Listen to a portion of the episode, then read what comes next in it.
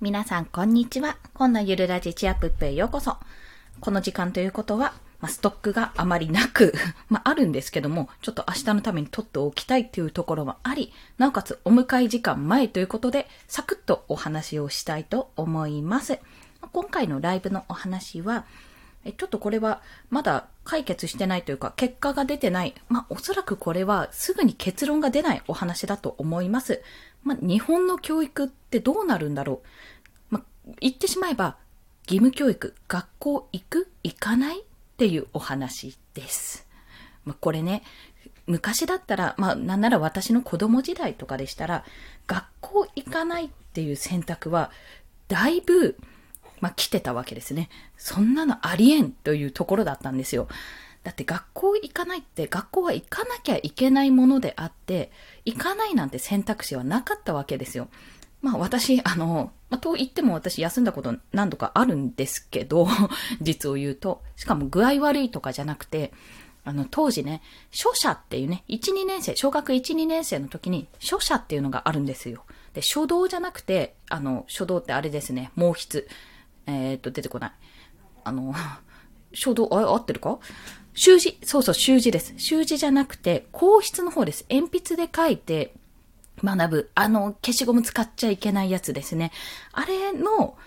あれがね、月に1回ぐらいあるんですよ、授業が。その時の教科書、月に1回しかないんで、どっかやっちゃうわけですよ、私は。で、なくして、それがないっって言いに行くのが嫌で学校を休むってことが、まあ、何度か私はあった記憶があります。まあ、1、2ね、小1、2ぐらいの時だから、まあ、多分年に1回ぐらいだったと信じたいんですけどね。まあ、そんなこともあり、けど、基本的に学校は休むものじゃないと。具合が悪くなった時じゃないと、休むものじゃないと思っていたし、そういう、今でもそういう風潮はあると思います。けど、昨今ですね、YouTube、動画ですね、とか、まあ、音声配信も今そうですけど、無料でもっと楽に勉強ができるツールができてきましたよね。で、オンライン授業というものもできてきました。まあ、それによって、学校行かなくても自分で学べねっていう環境になってきたわけですよ。まあ、これはちょっと私も調べがついていないんですけども、小学校レベルとか中学校レベルであるかどうかは、ごめんなさい、こちらはまだ調べきれてないんですが、もしそういうね、授業の内容が、まあ要はもう中田のあっちゃん、オリラジな、中田のあっちゃんがね、あっちゃんがやってるような感じで、もう本当にエンターテインメントみたいな感じで、小学校の授業1年分とか、中学校の授業1年分、理科1年分、算数1年分みたいになっていたら、学校行く必要なくなっちゃうんですよね。そうなんです。じゃあそっちを見て、しかも自分でさ、あの、巻き戻ししてもう一回聞き直したりできるわけじゃないですか。それをやってた方がよっぽど自分の都合でやれるっていうことになってしまうんですよ。となると学校の必要性って何かって話になってきちゃうんですよね。もう極論、ま塾がもう私塾ですね。もう結構塾がわーって出てきた時も、学校じゃなくて塾の宿題優先させてくださいとか、やっぱ塾の方が知識を得られるのでそっちに行かせてくださいっていうようなね、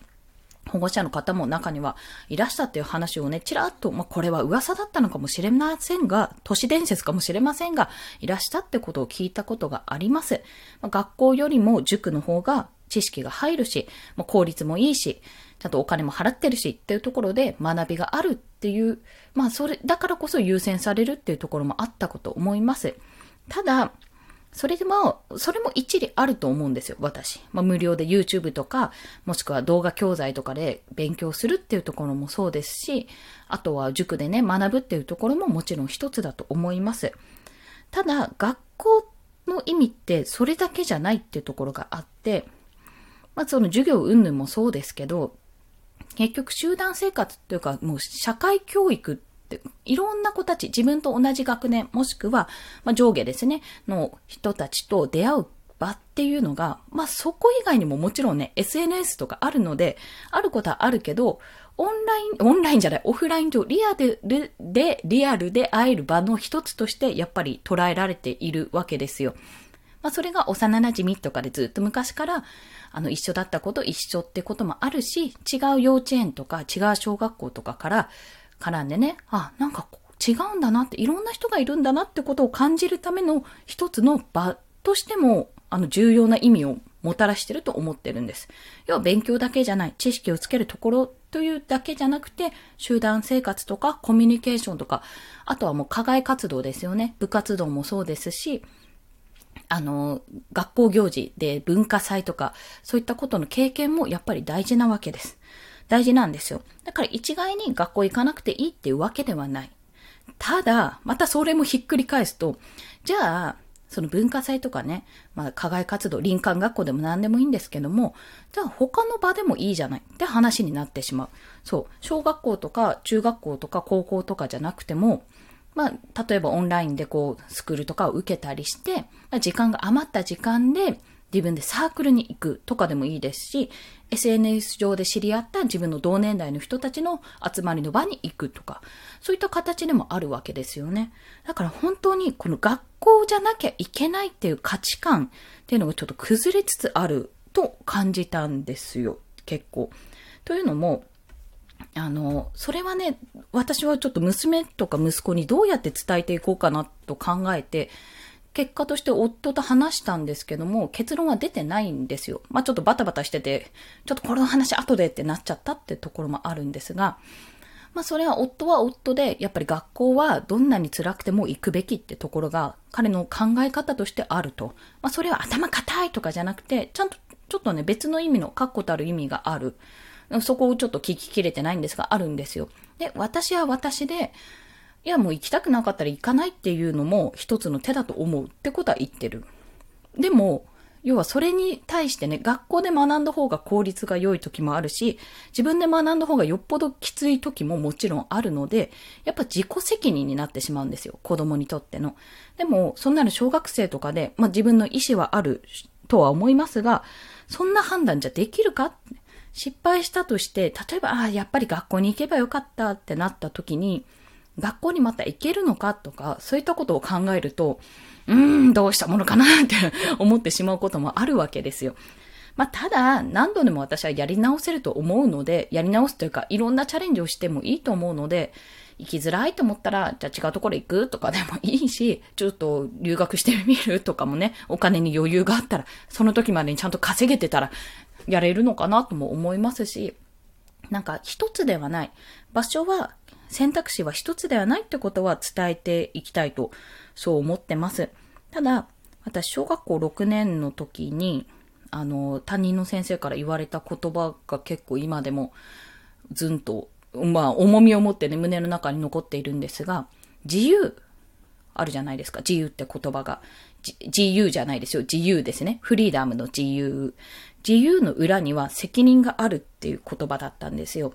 で、その頃は、まあ、意味は分かっていたんですけども、まあ、あんまりなんか、ふーん、みたいな、すげえこと言ってんな、すげえな、先生、みたいなぐらいでしか思っていなかったんですが、やっぱり、自由をした分のツケっていうのはあるんだと。もうそのことを分かった上で、やっぱりやらなきゃいけない。まあ自由、自由を選ぶなら、何かを選択するときは必ず責任が伴う。でも、子供って、最悪保護者というか親がいるわけで、あんまり自分のことに対して責任？え、どうしようって思うことはあっても、助け舟があるっていう、その、後ろにね、こう、なんていうんですかね。壁じゃなくて私な、後ろ盾か。後ろ盾があるっていうところで、若干その選択に対して甘い選択をする可能性があるんじゃないかと思う。というか実際私がそうだったんですよ。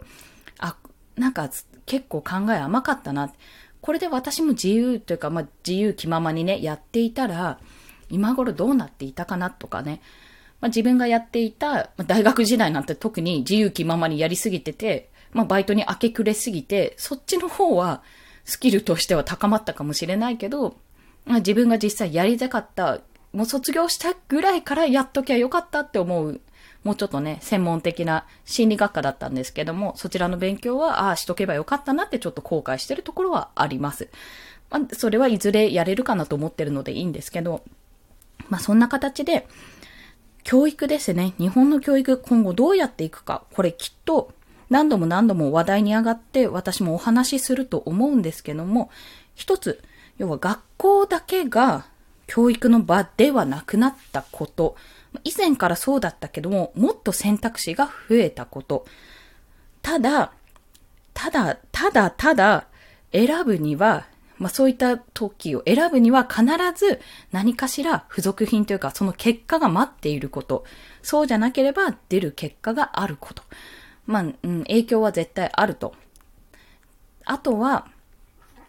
あれですね、どんな決断においても子供がね、どんな選択、決断をしたとしても、親としてその決断を後押しできるようになることっていうのがやっぱり一番大事かなと思っております。まあ、そのための情報とか知識は、やっぱりこちらは常にね、アップデートして得るようにはしていって、まあ、これはこうだよ、これはこうだよ、じゃあやってみなって、とりあえずやってみなっていうことは、まあ、でんって構えてね、どんと構えて伝えられたらいいかなと、そういうふうに感じている今日この頃でした。